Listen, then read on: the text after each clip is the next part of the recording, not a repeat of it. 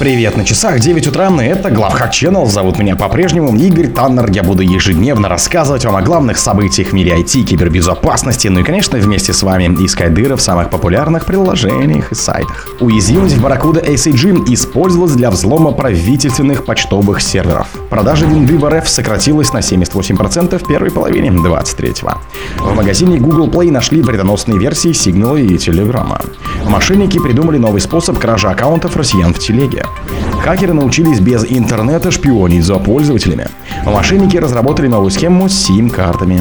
Спонсор подкаста Глаз Бога. Глаз Бога это самый подробный и удобный бот пробива людей, их соцсетей и автомобилей в Телеграме. Уязвимость в Barracuda ACG использовалась для взлома правительственных почтовых серверов. Специалисты компании Mandiant заявили, что китайские хакеры атаковали и успешно взломали множество правительственных и связанных с правительствами организаций по всему миру. Для этого злоумышленники эксплуатировали недавно обнаруженную Zero Day уязвимость в Barracuda ML Security Gateway ACG, в основном делая упор на американские организации. Речь идет об одной из уязвимостей, информация о которых появлялась в середине мая текущего года, а эксплуатация бага началась намного раньше. Проблема затрагивает версии с 5.1.3.0.0.1 и по 9.2.0.0.0.6 и позволяет удаленному злоумышленнику выполнять произвольный код. Позже стало известно, что в атаках также использовалась вредоносы Субмарина и Вирпул. В итоге агентство по кибербезопасности и защите инфраструктуры США добавило уязвимость свой каталог активно эксплуатируемых, предупредив федеральные ведомства о необходимости проверить свои сети на предмет нарушений. Продажи винды в России сократилась на 78% в первой половине 23-го.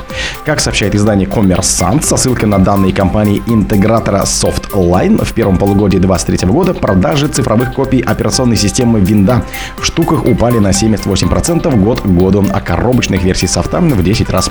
Отмечается, что этот тренд подтверждают другие интеграторы и дистрибьюторы.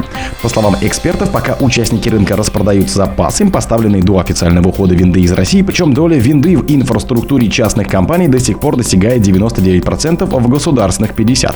Ускорение перехода участников рынка ожидает только по мере обновления парка техники.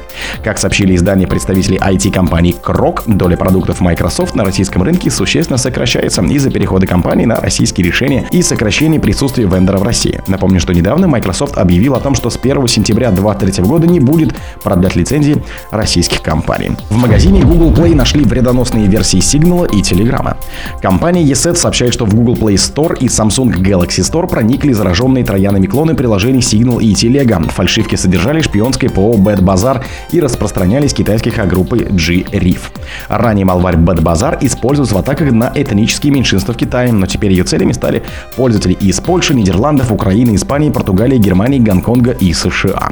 Эксперт Эссет Лукас Стефанко, обнаруживший вредоносные приложения, рассказывает, что Bad Bazaar способен отслеживать точное местоположение зараженного устройства, похищать журнал вызовов и смс записывать телефонные звонки, делать фото с помощью камеры устройства, а также воровать списки контактов, файлы и базы данных. Приложения, которые GRF использовал в своей компании, носили имена Signal Plus, Messenger и FlyGram. Оба представляли собой модифицированные версии популярных мессенджеров с открытым исходным кодом Signal и Telegram. Мошенники придумали новый способ кражи аккаунтов Телеги. Мошенники начали создавать сайты, предлагающие приобрести подписку на популярные сервисы.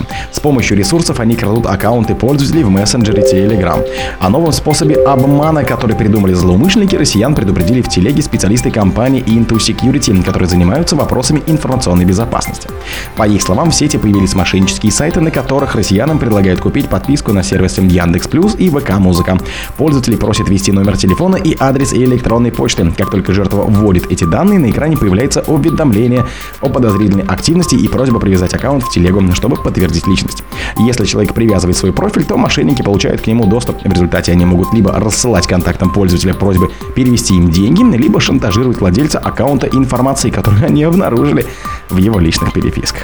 Хакеры научились без интернета шпионить за пользователями. Смартфон, который не подключен к интернету, все равно может шпионить за пользователями, рассказал директор компании IT Резерв Павел Мясоедов. Он объяснил, что некоторые вредоносы научились нарушать работу устройства, вносить серьезные обновления или изменять операционную систему без сети. Вирусы способны компрометировать устройство неделями до того момента, когда вы выйдете в мировую сеть.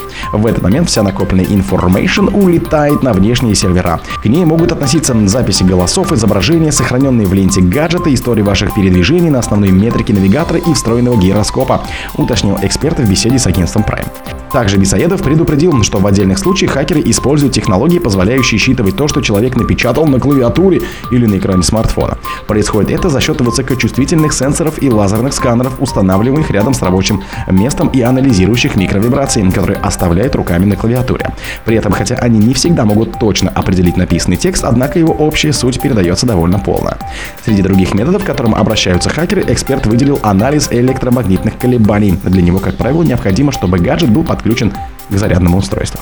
Мошенники разработали новую схему с сим-картами. Мошенники разработали новую схему для хищения средств. Человеку поступает звонок якобы от МТС или Билайна с предупреждением, что истек срок действия сим-карты. По информации издания, для продления карты просят указать код из сообщения. Затем мошенники делают переадресацию звонков и смс на другой номер. После этого аферисты могут проникнуть в онлайн-банк жертвы, почту, соцсети, мессенджеры и даже на портал госуслуг.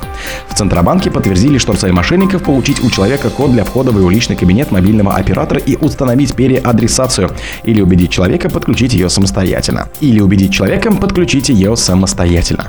О других событиях, но в это же время не пропустите. У микрофона был Игорь Таннер. Пока.